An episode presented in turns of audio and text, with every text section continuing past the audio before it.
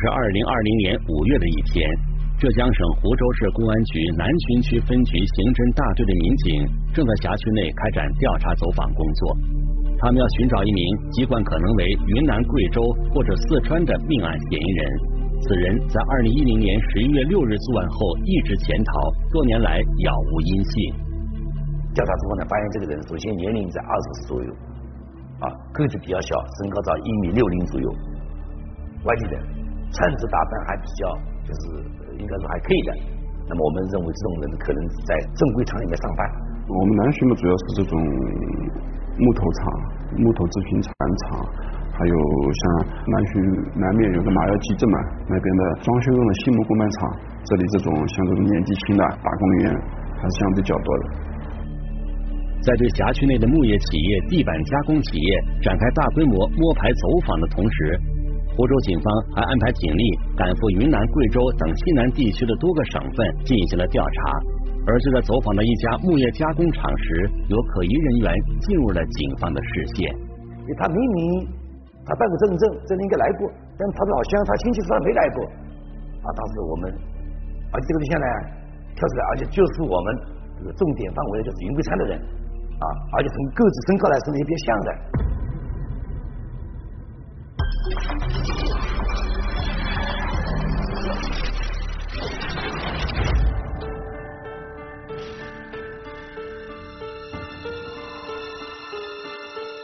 聚焦一线，直击现场。十年追寻，案件似乎有了点眉目。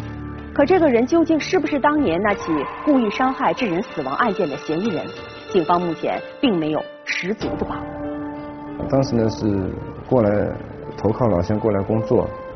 啊，也确定这个林当年是在我们这里工作，没有好好做啊，也就比较喜欢好吃懒做，喜欢喝酒啊，喜欢上网。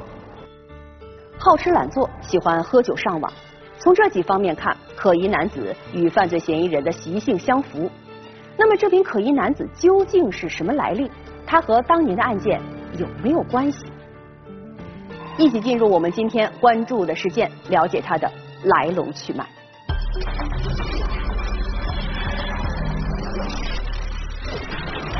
晚间时分，古镇弄堂突发命案，一女子身中数刀身亡。啊，在这么个时间段，有点人心惶惶，整个我们南浔公安的压力也很大。多年寻访，嫌疑人杳无音信，案件何时才能见到曙光？我可以说，这个案件都发生现在了，我可以说半小时就到了。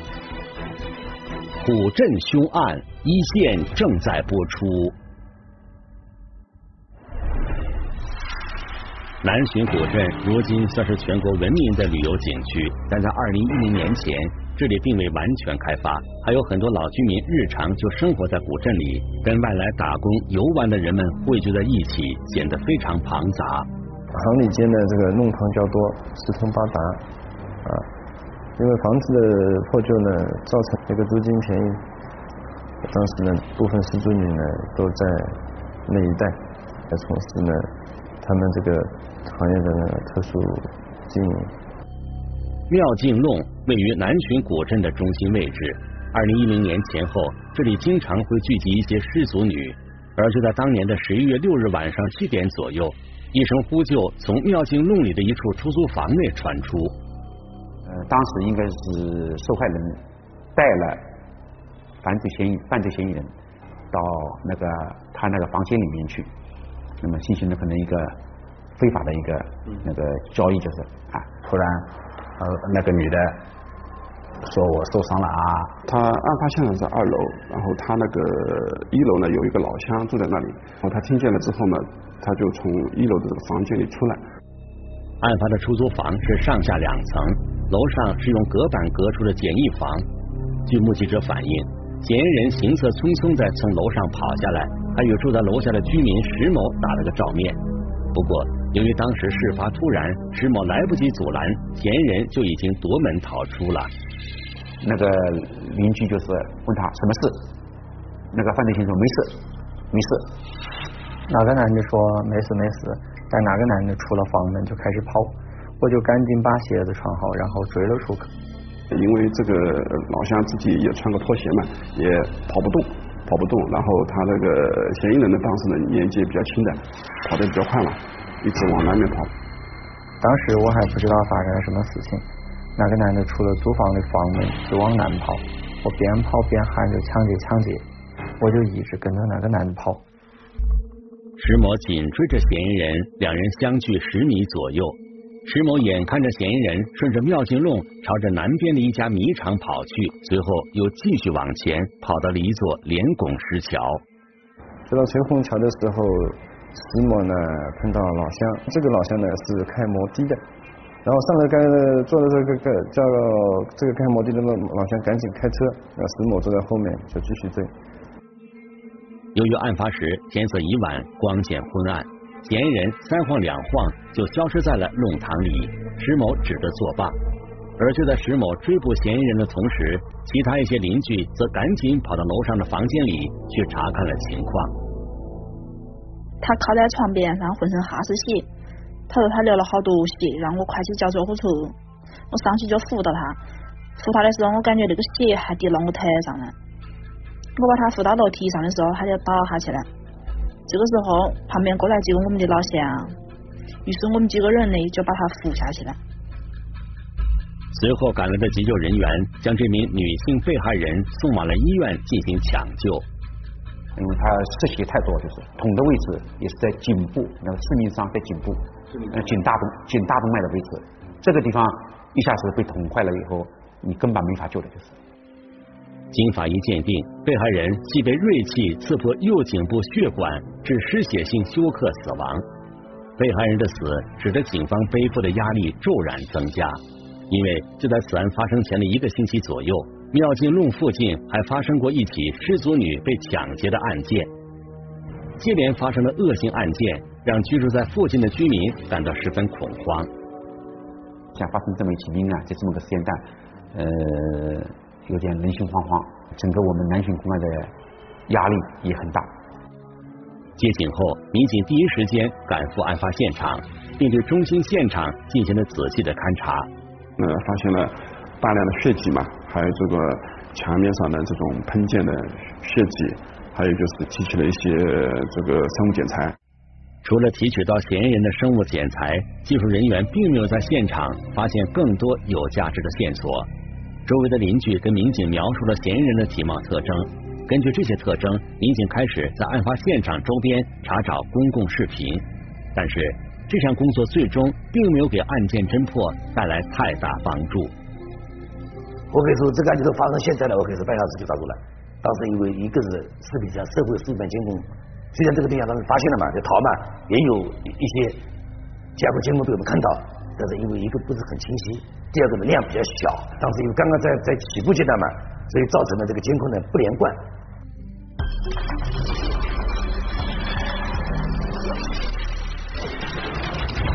受监控条件限制，警方无法获取嫌疑人更为清晰的样貌特征，所以只能通过目击者的描述进行模拟画像。之后，警方根据模拟画像，在周边辖区张贴了大量的悬赏公告，征求线索，并展开排查。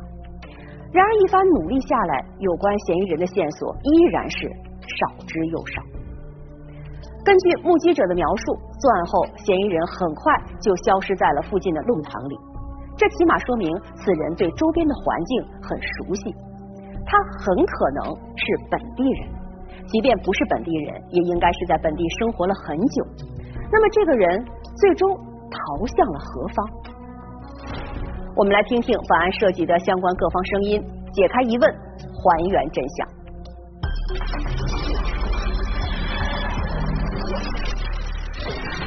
调查走访，循线追踪，嫌疑人究竟身在何方？重启调查，曙光乍现，大数据研判能否带来突破？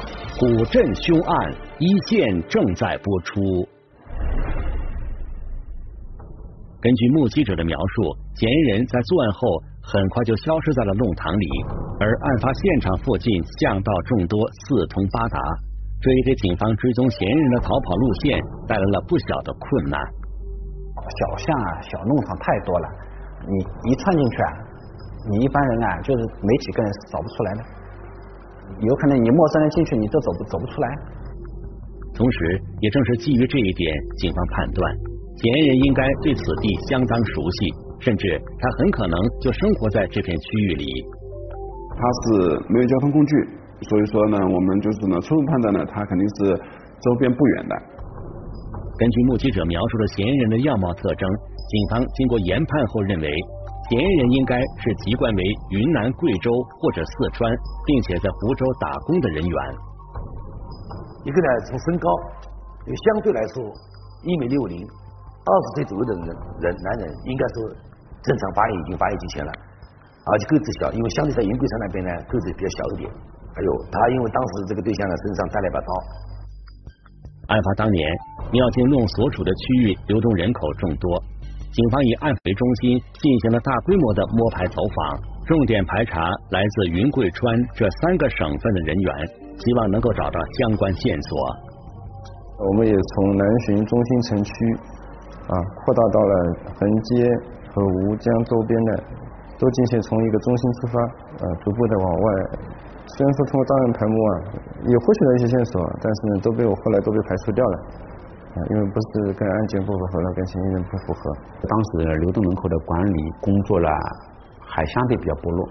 那么第二个呢，还是增加我们工作难度的，就我们这个案发现场就是往过了河往北就是江苏，我们跟江苏的那个苏州的吴江区是交界的。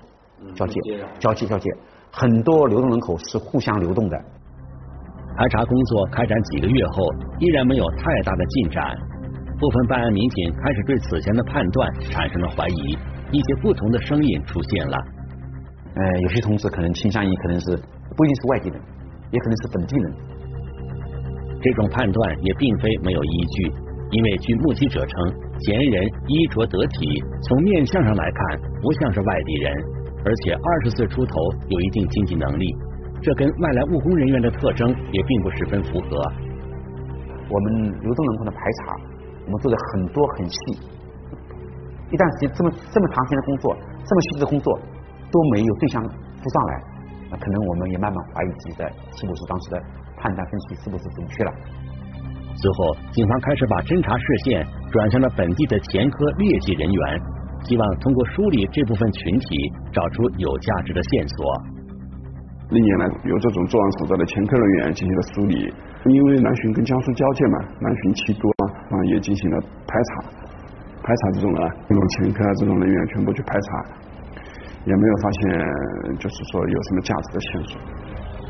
光阴似箭，转眼十年过去了，这起案始终没有太大的进展。不过，警方也一直没有放弃。虽然民警换了一波又一波，但每年都会开展摸排工作。但凡听说有类似案件发生，都会积极跟进，了解是否存在并案的可能。这个案件呢，印象特别深，特别深的就是我，因为是当时这个参与案件其中之一，也是参呃参与案命案中唯一一个未破的。这个嫌疑人的模拟画像呢，其实是当时是始终保存在自己这里的。从中队到大队，然后我到大队也自己也把嫌疑人的基本情况和当年的情况也都带过来的，包括其他侦查员，我们都是当年参与过的和后期参与过的，那么大家都是一直挂在心上。时间进入二零二零年，警方又一次启动了对案件的核查工作，并且确定了重新从现场出发，从案情出发。对嫌疑人进行准确刻画的侦破思路。十年以来啊，中山人员这么多人在换啊，每每个人的思维不一样了，大家分析意见还是充分认为这个对象应该是有云贵川，因为从带刀这个习惯，因为这个刀并不是现场上提起的，是他随身携带的。另外一个，我们当时分析那个地板上上班这一块，对不对？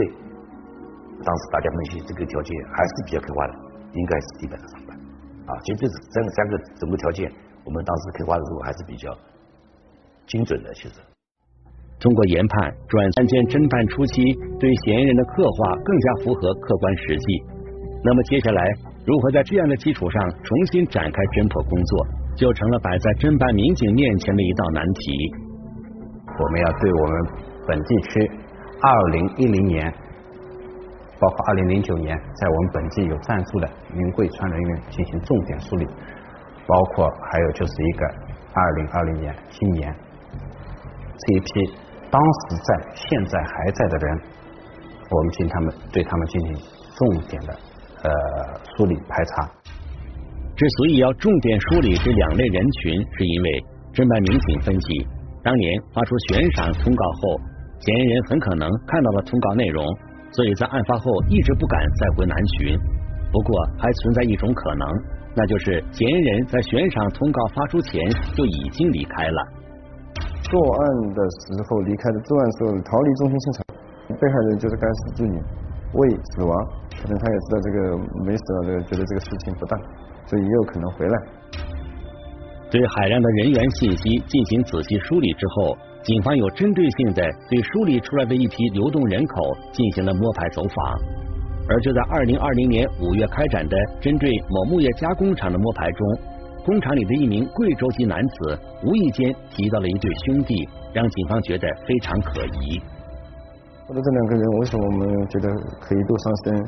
是因为他说龙某兄弟大概也就是在一零年。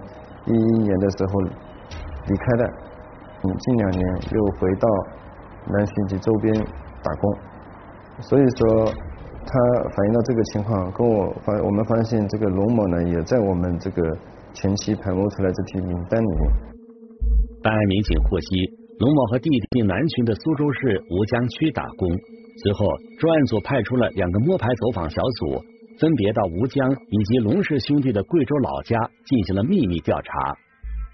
针对他们这个情况和村里面的老人和村干部了解呢，村上的这些年龄段的每一个男性啊，这个生活习性也好，然后这个作风也好，都进行了一一的调查。除了调查龙某和弟弟的家庭状况之外，办案民警还提取了他们家人的生物检材。事实上，技术人员在当年的案发现场提取到嫌疑人的生物检材后，办案民警就曾经进行过生物检材的比对，但由于嫌疑人并无前科，所以一直没有比对成功。随着这个科学技术的不断进步嘛，现在就是说有相关的手段可以对这种生物检材就进行进一步的检验了嘛。通过这种手段，呃，就是说慢慢的缩小了这个它的这个范围。警方通过比对发现，嫌疑人的生物检材信息与龙氏兄弟家人的信息非常接近。而进一步梳理弟弟这些年来的行动轨迹，专案组认为龙某的嫌疑最大。案发当年，龙某就在南浔务工，从事木地板加工工作，年龄也与嫌疑人相仿。案发后，此人离开南浔，回到贵州老家，后来又到广西和浙江温州打工。而此人在温州打工期间，一次南浔，但是便匆匆离开了，这显得多少有些奇怪。他为什么会在二零一一年之后不在南浔务工？因为他这个姐姐、姐夫啊，包括村上的一些人员，都一直在这里务工。为什么唯独他是这几年不在？还有一个，他当年在温州务工期间来过南浔一晚，啊，为什么他待一晚又没有继续待下去？这些都是呃当时我们的一些疑问。而更加令人生疑的是，龙某回来的这两年是去了苏州市的吴江区打工。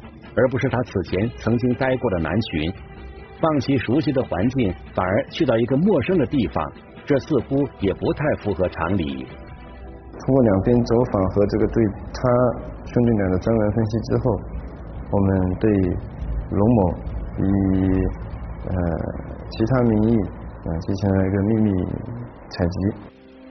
通过比对。龙某的生物检材信息和案发现场嫌疑人遗留的生物检材信息完全吻合，这样我们就就已经确定了，这这这个龙某就是我们这个案件的呃嫌疑对象。龙某被锁定为这一案件的嫌疑人后，民警迅速制定了周密的抓捕计划。案件已经历经了十年，如何能够在抓捕中做到万无一失，这是专案组考虑的首要问题。怎么样让嫌嫌疑人就彻底把他精神，就是把精神给崩溃嘛？所以我们当时选择时间是凌晨啊两点多钟、三点钟左右啊就抓捕啊，另外我们要造成一个很大的威慑，因为这个案件也是我们南巡命案的最后一个案件啊，收网啊。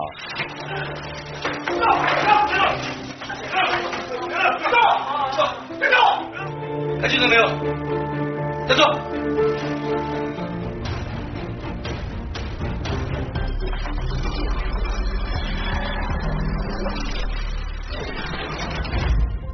被警方抓捕归案后，嫌疑人龙某对当年的所作所为供认不讳。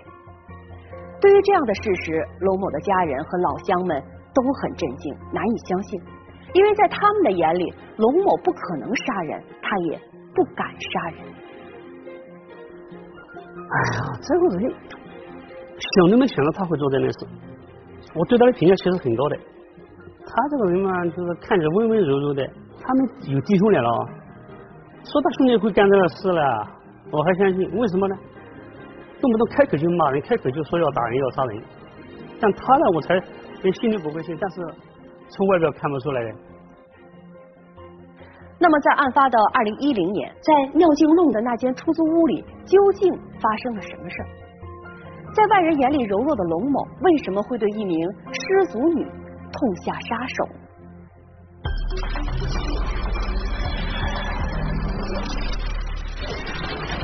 嫌疑人落网，周围亲友震惊不已。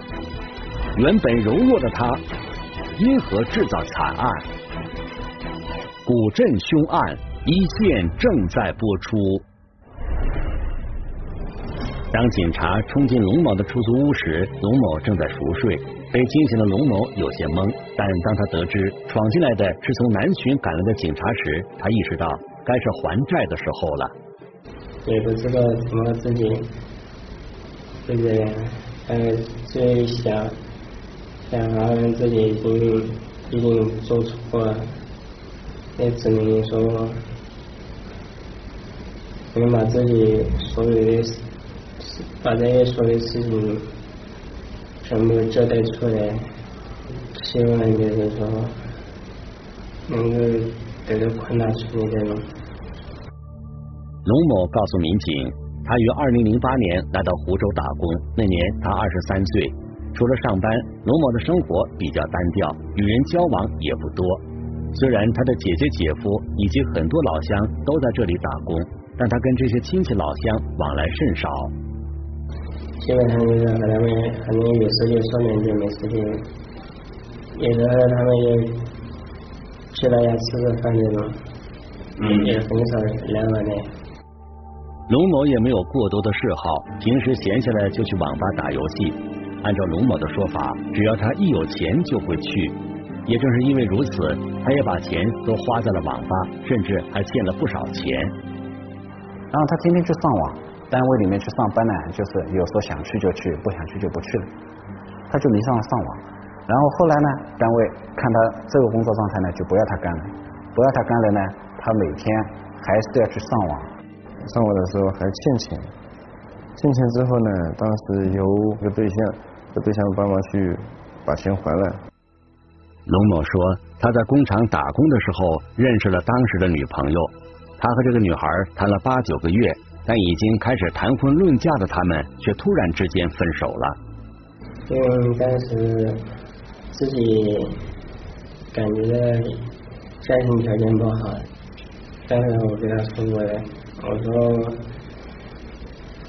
嗯，我家里面又没房子，啥都没有。他爸妈打电话说要一两万块钱。按照龙某的说法，分手是因为他实在无力承担这份彩礼钱。事实果真是这样的吗？你觉得你跟他分手没有其他原因，就是跟你沉迷于网吧那些？我感觉没有。女朋友看他这个样子，一直沉迷在这个网络游戏里面，就也看到看不到希望了。看看这么个状态，也跟龙某分手了。据警方了解，沉迷网络不务正业，或许才是双方分手的真正原因。而龙某所说的家庭贫困也是实情。龙某父亲死得早，母亲改嫁后就不管他们了。龙某姐弟三人都是自己生活。我曾经记得有一次，我到他家去看了，趴在这个地上睡地铺，睡在那个土坯子底下，睡在地下那个被褥啊，烂的不可能再烂，就像那个。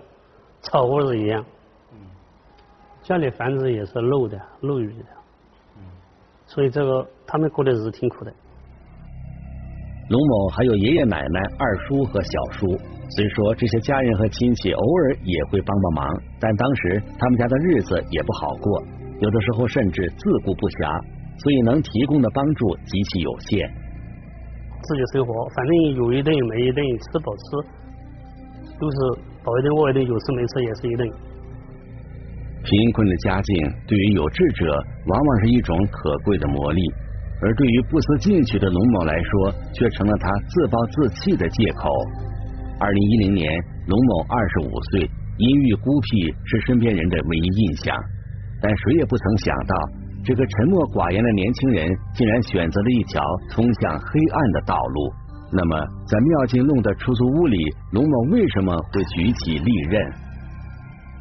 下班这一个人在家也无聊，就是玩了，就是玩，就是闲着无聊走走那种。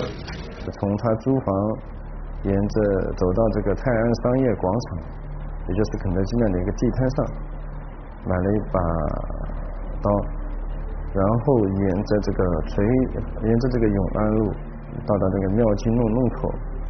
发现有失足女，这时他就问我要不要按摩，然后他就给三十二的，我就问他多少钱，他就说五十，完事了以后，他就说要多三十块钱，最后我们两个就争吵起来了。龙某说，那名失足女死活不肯让他离开，他的左手被紧紧抓住。这让他觉得越来越烦躁。我就甩开手的时候，甩开我左手的时候，他就先是掐我脖子那种，反正他就是一直缠着，就不不让我走的那种那种态度。那时候我就就是那种非常愤怒和激动那种那种情况下，我就拿我那个水果刀扎了他脸脸下。按照龙某的说法，动刀是被迫的，可双方的力量对比悬殊。如果仅仅是想脱身，其实完全没必要采取如此极端的方式。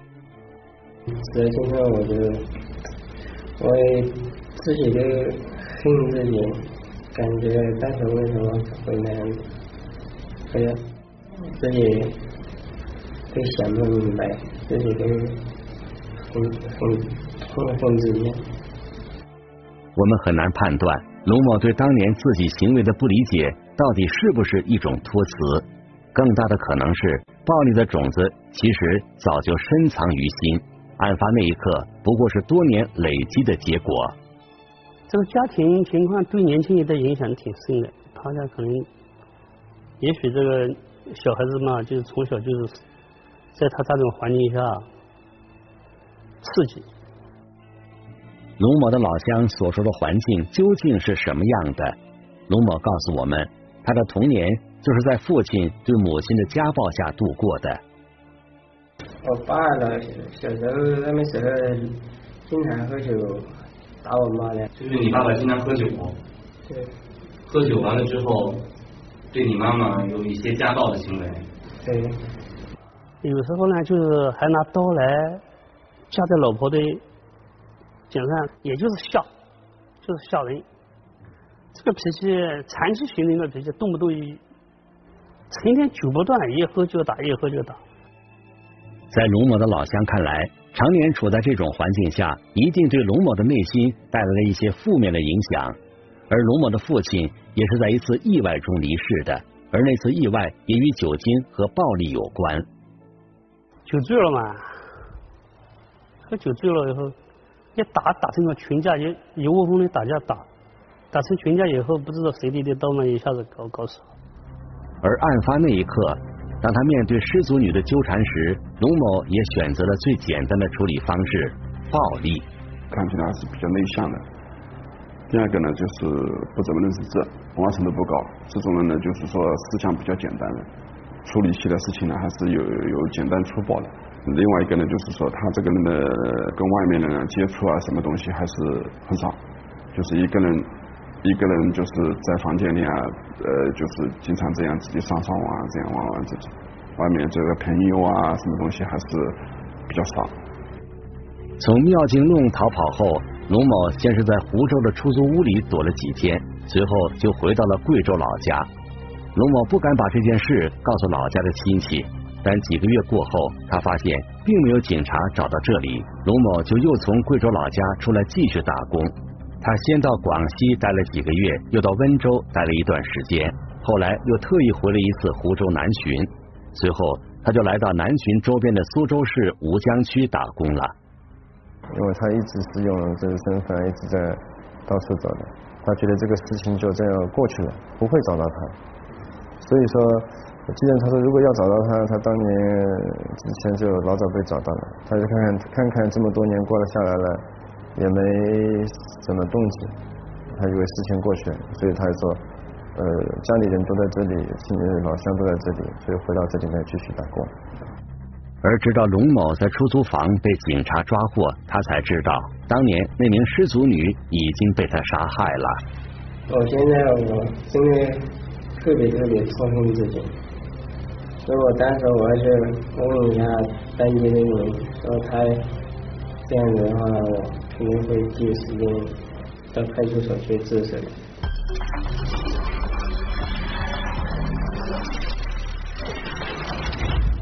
无论龙某如何自责，如何后悔，悲剧都已经无法挽回。当年面对纠纷，龙某的解决方式简单而粗暴。这与他的家庭环境和童年经历有没有关系？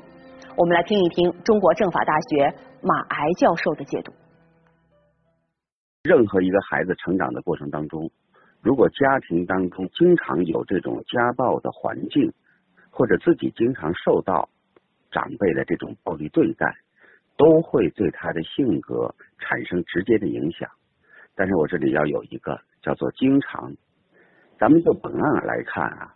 父亲酗酒，甚至打骂孩子的妈妈，这一系列的家暴行为，他改变了犯罪嫌疑人对暴力的价值观。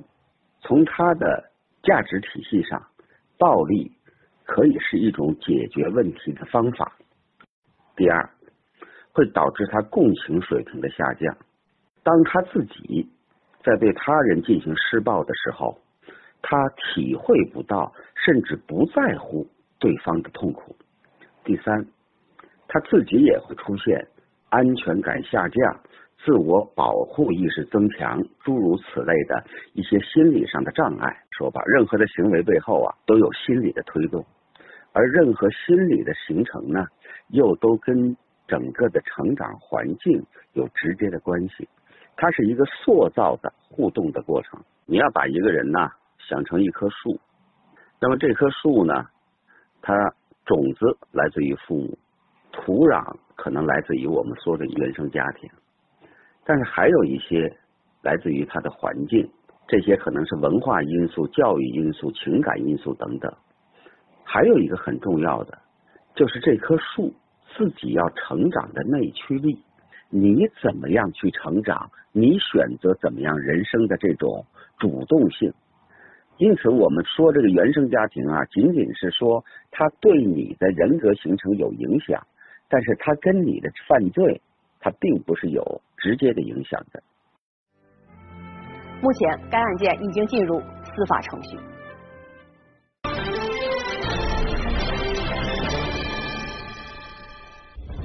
如果您想了解更多的法治资讯，可以在微博中搜索“一线”，关注我们的官方账号。这里是一线，我是琪琪，下期节目再见。